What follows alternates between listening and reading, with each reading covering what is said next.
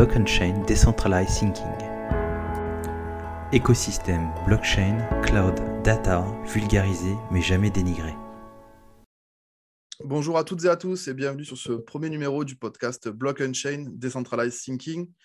Le but de ce podcast, c'est d'avoir une ouverture sur euh, les différentes thématiques technologiques d'aujourd'hui, que sont la blockchain, le cloud, la data, de manière vulgarisée sans jamais rien dénigrer.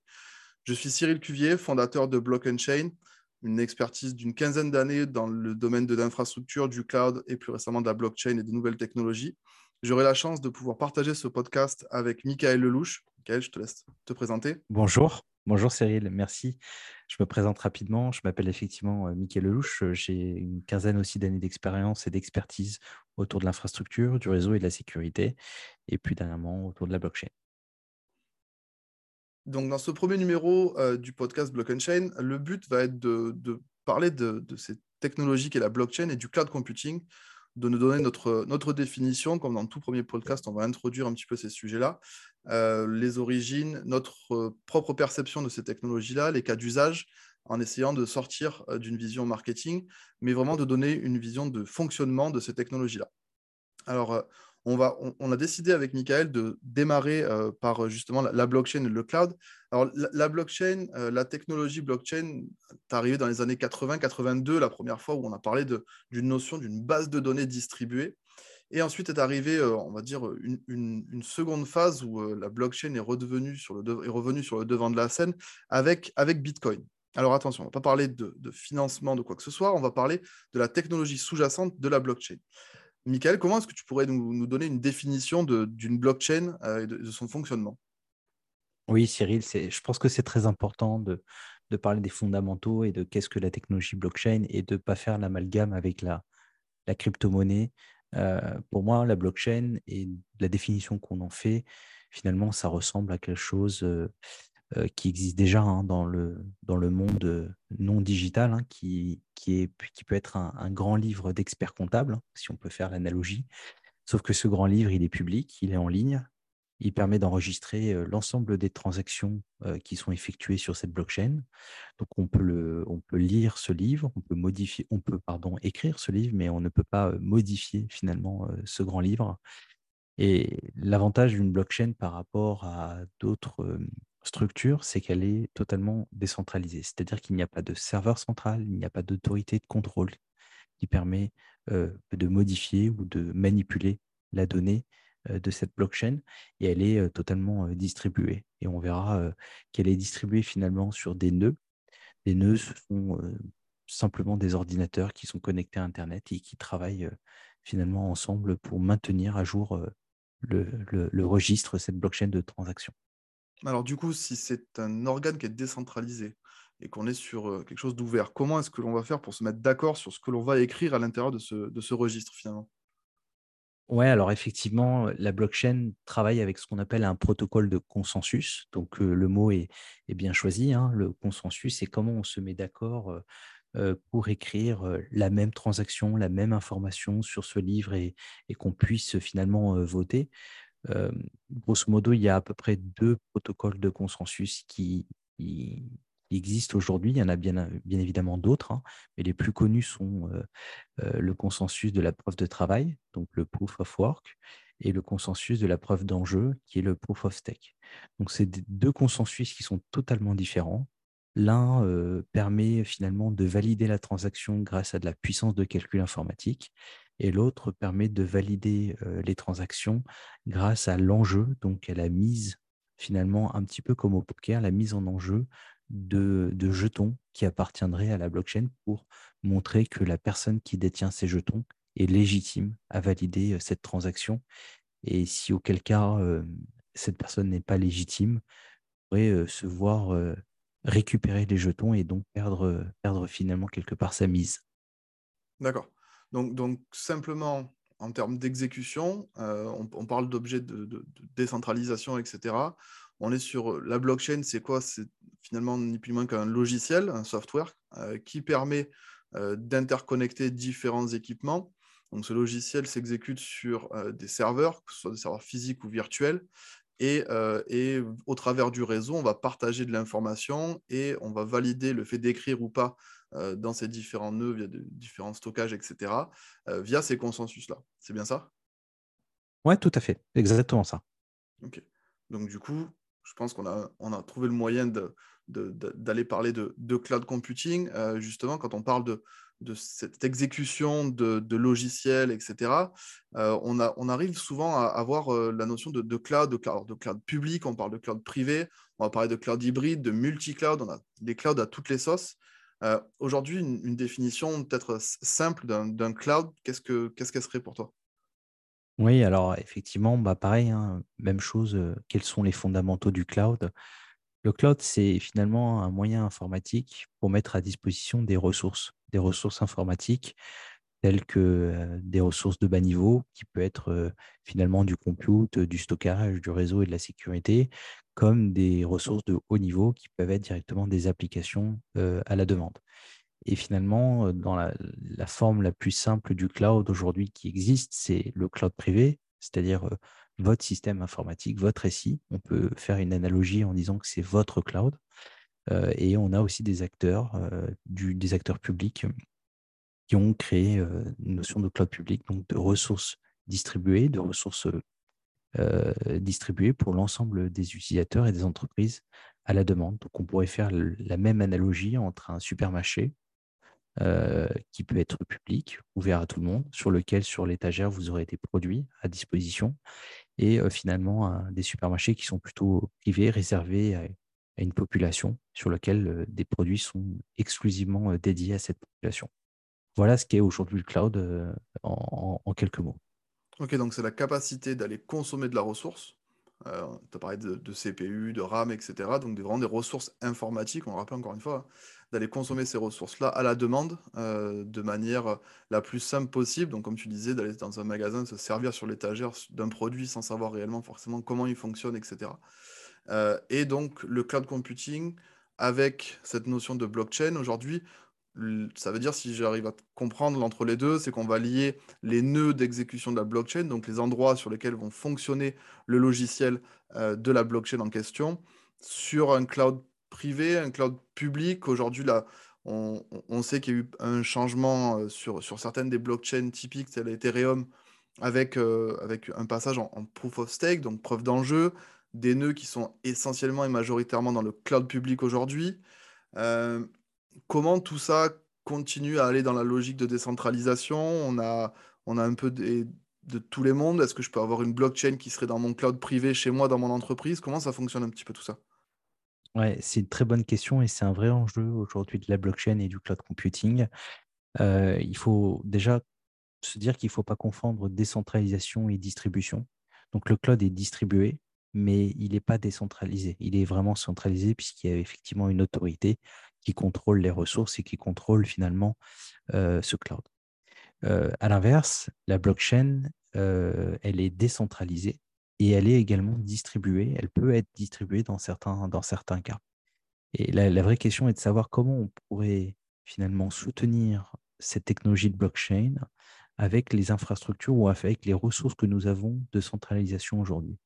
Il s'avère que aujourd'hui, les blockchains les plus connues comme Ethereum, comme Solana, comme bien d'autres, l'ensemble des nœuds sont déjà hébergés à plus de 50% chez les cloud providers et c'est ce qui rend finalement la blockchain quelque part pas vraiment décentralisée, pas totalement décentralisée. Une des réponses qui pourrait être apportée à une décentralisation totale d'une blockchain, c'est de pouvoir décentraliser finalement le cloud lui-même et d'avoir un cloud décentralisé pour avoir une blockchain finalement décentralisée. Euh, et, peut-être qu'une initiative qu'on connaît déjà, qui permet de, commencer à, défragmenter les ressources, c'est le edge computing. Donc à, l'opposé d'un cloud provider qui aujourd'hui consolide l'ensemble des ressources et va les proposer en tant que service, ce serait d'aller un petit peu dans le sens opposé et de se dire explosons l'ensemble des ressources de calcul, etc., mettons-en plein un petit peu partout sur un territoire et euh, de manière à ce que celui-ci ne soit plus géré et, administré, on va dire, par une entité euh, principale, mais euh, par plusieurs acteurs et interconnectons-le grâce à une technologie telle que la blockchain. encore une fois, cette base de données qui va me permettre d'écrire de la donnée de manière distribuée et décentralisée. Donc on irait un peu à l'opposé du cloud computing, entre guillemets, pour avoir du edge computing. C'est ça, tout à fait. Ça nous permettrait d'avoir une certaine décentralisation et, donc une distribution de facto également de, des ressources. Ok. Et justement, on, parle toujours de cette blockchain pour, pour venir écrire de la donnée, pour avoir une notion de sécurité des données. Mais alors, ces données-là, pour l'instant, d'où est-ce qu'elles arrivent?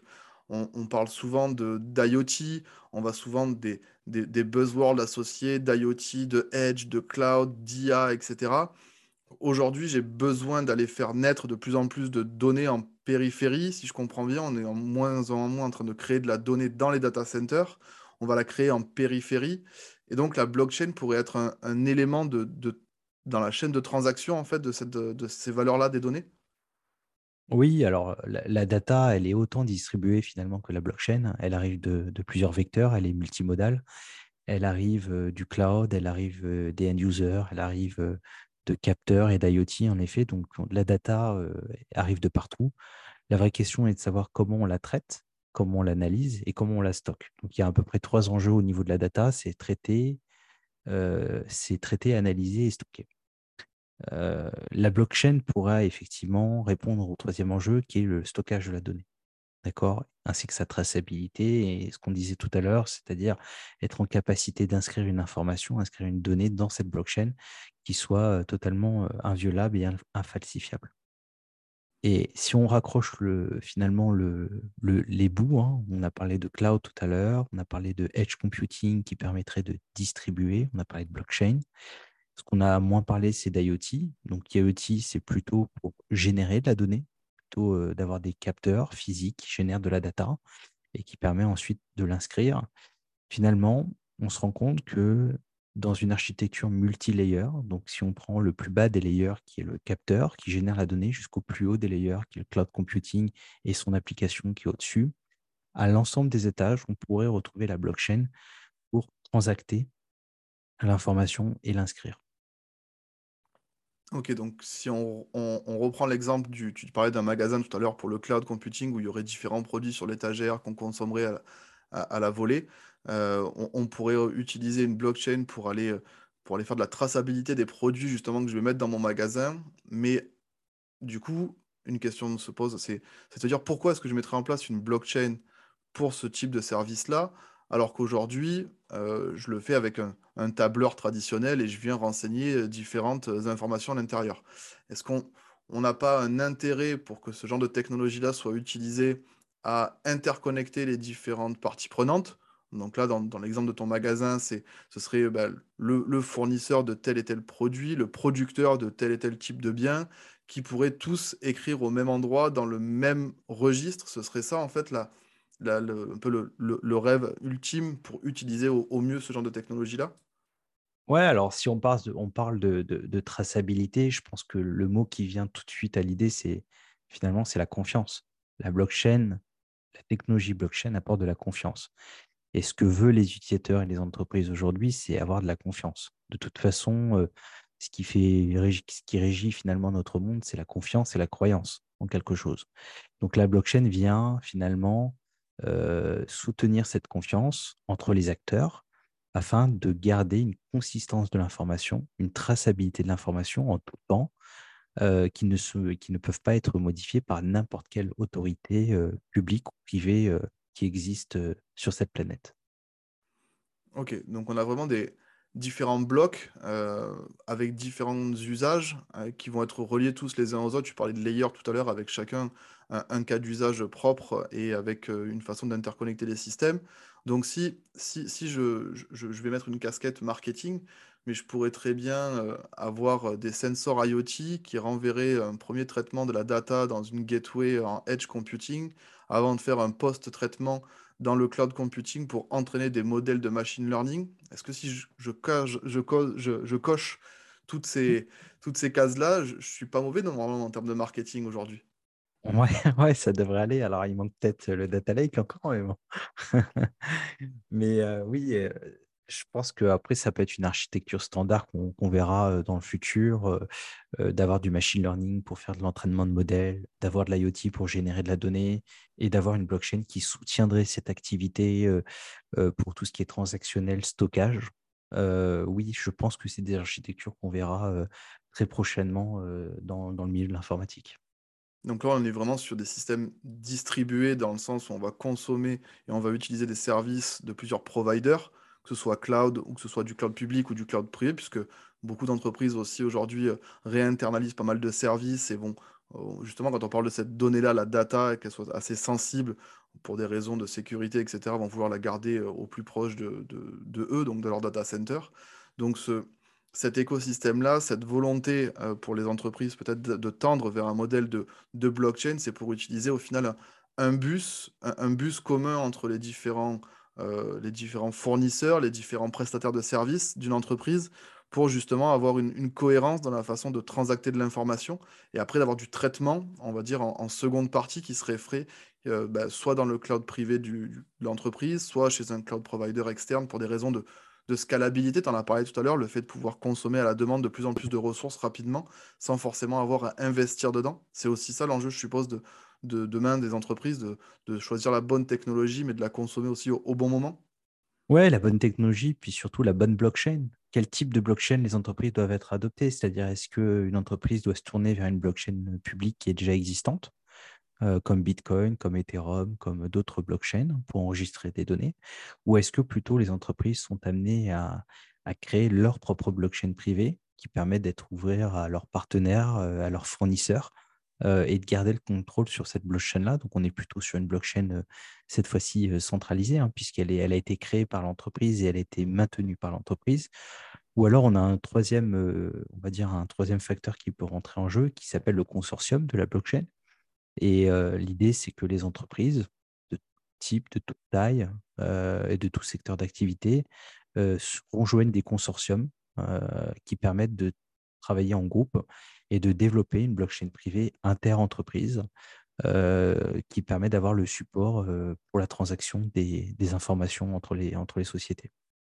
Donc là, on est clairement en train de faire un lien entre le, modèle soit privé on-prem, qu'on connaissait dans le cloud privé, le cloud public était à l'extérieur, qui était vraiment géré par une entité tierce, etc. Là, c'est un peu la même chose de faire euh, une de la blockchain hybride euh, avec le meilleur des, deux mondes pour vraiment tirer parti et, euh, et, avoir une notion de gestion de la souveraineté de la donnée, mais d'utiliser des puissances de calcul différentes, d'aller interconnecter différents acteurs. Donc c'est vraiment ce lien-là qui, qui, va faire basculer en fait l'adoption de la technologie. Ouais, c'est ça. C'est exactement les mêmes sujets qu'on a aujourd'hui dans l'IT. quel cloud choisir, quel quelle typologie de cloud? Est-ce que c'est public, privé, hybride? Je pense que cette question se posera pour la blockchain et se pose déjà. Euh, et on peut avoir euh, plusieurs blockchains, travailler sur plusieurs réseaux en même temps et interconnecter les blockchains. On a des, blockchains comme, comme euh, Polygon qui existent justement et qui permet d'avoir des, des, liens entre différentes blockchains. Euh, le problème qui se pose aujourd'hui par rapport à l'adoption de la blockchain en entreprise, si on, doit, parler un petit peu de, complexité et de difficulté par rapport aux entreprises, moi je pense que je vois euh, finalement quatre, euh, quatre enjeux majeurs. Le premier, c'est la complexité et la technologie à adopter, c'est-à-dire que la blockchain est relativement complexe à adopter d'un point de vue développement, d'un point de vue consommation. Donc il, y a un, facteur humain, il y a un facteur transformation dans l'entreprise. Le deuxième, je pense, c'est le coût. Donc la blockchain peut être coûteuse, puisqu'il faut savoir qu'à chaque fois qu'on transacte sur une blockchain, on paye des, frais de transaction. Blockchain, ce n'est pas gratuit. Euh, pour la faire vivre, euh, il faut récompenser euh, ce qu'on disait tout à l'heure, les nœuds, les mineurs. Et donc, ben, pour récompenser les mineurs, il faut payer des, frais. Il y a un enjeu qui est un peu important, c'est la, réglementation, surtout en Union européenne. Donc les États ont bien compris que la blockchain pourrait être révolutionnaire et donc cette réglementation est nécessaire pour le développement des pays parce qu'elle va permettre d'encadrer les choses d'un point de vue légal et réglementaire au niveau des, pays et, de l'Union européenne. C'est ensuite... la, même chose, je te coupe, pardon, mais c'est un peu ce qui a été mis en place justement pour la, la, réglementation des clouds. On parle aussi de sur la partie de données, mais avec RGPD, etc. C'est mmh d'avoir vraiment un cadre commun pour essayer de, de faciliter dans, au travers d'un cadre l'adoption de ces technologies-là aussi. Exactement, on parle de souveraineté de blockchain, on parle de, de, réglementation de blockchain, d'éthique de blockchain, de savoir quel type d'information on va pouvoir y stocker et, quelle, va être la régulation de la donnée qu'on aura sur cette blockchain. Donc ça rentre parfaitement dans le cadre de la RGPD. Et ensuite, je pense qu'il y a la résistance au changement. la résistance au changement, comme toute nouvelle technologie, c'est très difficile de les faire adopter parce qu'on n'est pas familiarisé et il faut, faire, il faut convaincre, il faut croire en la technologie. Et je pense que c'est le premier et à mon avis le dernier des enjeux en même temps, puisque c'est quelque chose qui a un paradigme assez, assez nouveau pour, tout le monde. Alors, justement, pour peut-être aider et comprendre un peu mieux ces modèles-là, leur fonctionnement, donc du coup, c'est aussi pour ça qu'on a voulu mettre en place ces, podcasts-là pour, pour exprimer et pour expliquer les différentes technos qu'on allait utiliser. maintenant, il y a une, il y a, différentes, différentes technos, on en a parlé, on a parlé d'IoT, on a parlé de tout ça. Tout ça va, vont, venir s'en mêler les uns dans les autres pour permettre aux, entreprises et aux particuliers de, bah, de tirer parti de tout ça. Euh, quand on parle de blockchain, on est sur de l'échange de données euh, de manière décentralisée, tu l'as dit, sans avoir une entité de contrôle principale qui va avoir la main sur les données qui vont être écrites. Euh, toute cette, cette logique-là, on est d'accord, il y a quand même une notion très philosophique déjà de prime abord à l'intérieur. on a parlé de Bitcoin pour introduire la, pour introduire la notion de, blockchain. D'où vient tout ça?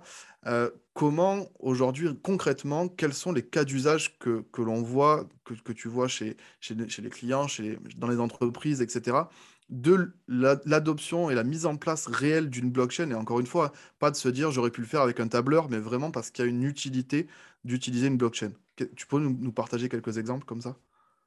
Oui, alors je pense qu'effectivement, si on regarde le paysage de, des secteurs d'activité d'aujourd'hui, hein, qui peuvent être l'industrie, le bancaire, la santé, les transports, l'énergie, etc. Donc, c'est tout l'ensemble de nos secteurs.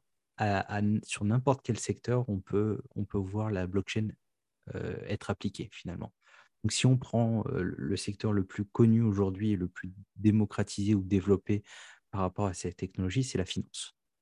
La mmh finance, ce qu'on appelle finalement finance décentralisée, puisqu'aujourd'hui, on vit dans un monde avec une finance centralisée, mmh, qui est contrôlée par les banques, les banques européennes, les fonds monétaires. L'objectif de la finance décentralisée, c'est justement de ne pas avoir d'autorité de contrôle et d'avoir finalement quelque part de l'argent en mode distribué sans autorité de contrôle. Les banques aujourd'hui sont en train de s'intéresser fortement à cette technologie et à l'appliquer. donc, je peux vous donner deux cas d'usage. Par exemple, le réseau SWIFT, qui est en train d'être modernisé. et pour que 2025, le réseau SWIFT puisse s'appuyer sur la technologie de la blockchain. Donc ça, le réseau SWIFT, c'est juste pour, c'est le réseau international des virements, des virements et des transferts bancaires inter, interbanques. Et le deuxième point, c'est comment on peut aujourd'hui, en Europe, dans le monde, créer de l'argent numérique et non plus de l'argent papier et, et, matériel, donc de l'argent immatériel et numérique. Et la blockchain et la, on va dire la, crypto qui vient dessus, puisque ce qu'on appelle euh, finalement la finance décentralisée, on se sert de tokens, de jetons sur blockchain, et on fait un diminutif, on parle ça de crypto-monnaie, donc pour parler d'argent d'argent digitalisé finalement sur cette blockchain, permettrait justement de, de demain peut-être de payer en, euro numérique, en dollar numérique. Donc ça, c'est un cas d'usage qui est en cours de développement, en cours de, de, proof of concept, comme on peut dire. Et puis après, on va retrouver des cas d'usage comme euh, dans l'industrie, dans le retail, la traçabilité euh, de l'information, la traçabilité de l'aliment. On aimerait euh, peut-être demain savoir d'où vient le café que vous avez acheté, le kilo de tomates, etc. Ça permet d'avoir de la confiance, encore une fois, au produit. et puis, bien évidemment, il y a plein d'autres secteurs on ne va pas tous les détailler, mais il y a la santé, il y a l'automobile, il y a plein d'autres choses. c'est tous, ces endroits où on va avoir euh, un besoin d'échanger de la donnée sans avoir de point de, gestion, d'administration centrale. ou alors de l'autre côté, d'avoir la, capacité d'aller créer de la donnée, euh, de, la, transmettre, de la diffuser entre les, alors ce qu'on appelle souvent du transfert pair à pair, euh, le peer-to-peer, euh, mais le, le pair à pair pourrait être entre fournisseurs et, et clients. On parle beaucoup aussi d'open data, on, a l'occasion d'en parler sur un autre podcast certainement. voilà, cette notion de, tu parlais de confiance, donc c'est vraiment ça, c'est de se dire, on va transférer de l'information, des données de quelque type que ce soit, euh, de, manière, de manière décentralisée, euh, tout ça porté euh, par le, le, cloud qui soit en périphérie, donc comme le edge, comme tu l'as dit, le fait d'avoir cette, cette capacité d'avoir des, en gros, au final, un, micro data center déployé un petit peu partout. Et si on, on, allait dans, dans, dans l'itération la plus poussée, c'est-à-dire que chaque maison, chaque, chacun d'entre nous pourrait être un nœud d'une blockchain extraordinairement grosse. Et le mm. fait d'être dans cette décentralisation euh, permettrait de, la sécuriser. Voilà peut-être euh, pour, conclure ce, premier podcast où on aura fait le tour euh, très rapidement, très succinctement des différents composants donc du cloud computing, de la blockchain, des différents usages qu'on pouvait en faire. J'espère que ce podcast vous a plu. C'est tout pour cet épisode. Pour ne rien rater des dernières tendances et innovations technologiques, n'hésitez pas à vous abonner et à partager. Et puis, il ne nous reste plus qu'à vous dire à très bientôt pour un nouvel épisode. Merci, à bientôt. Block Chain Decentralized Thinking. Écosystème blockchain, cloud, data, vulgarisé mais jamais dénigré.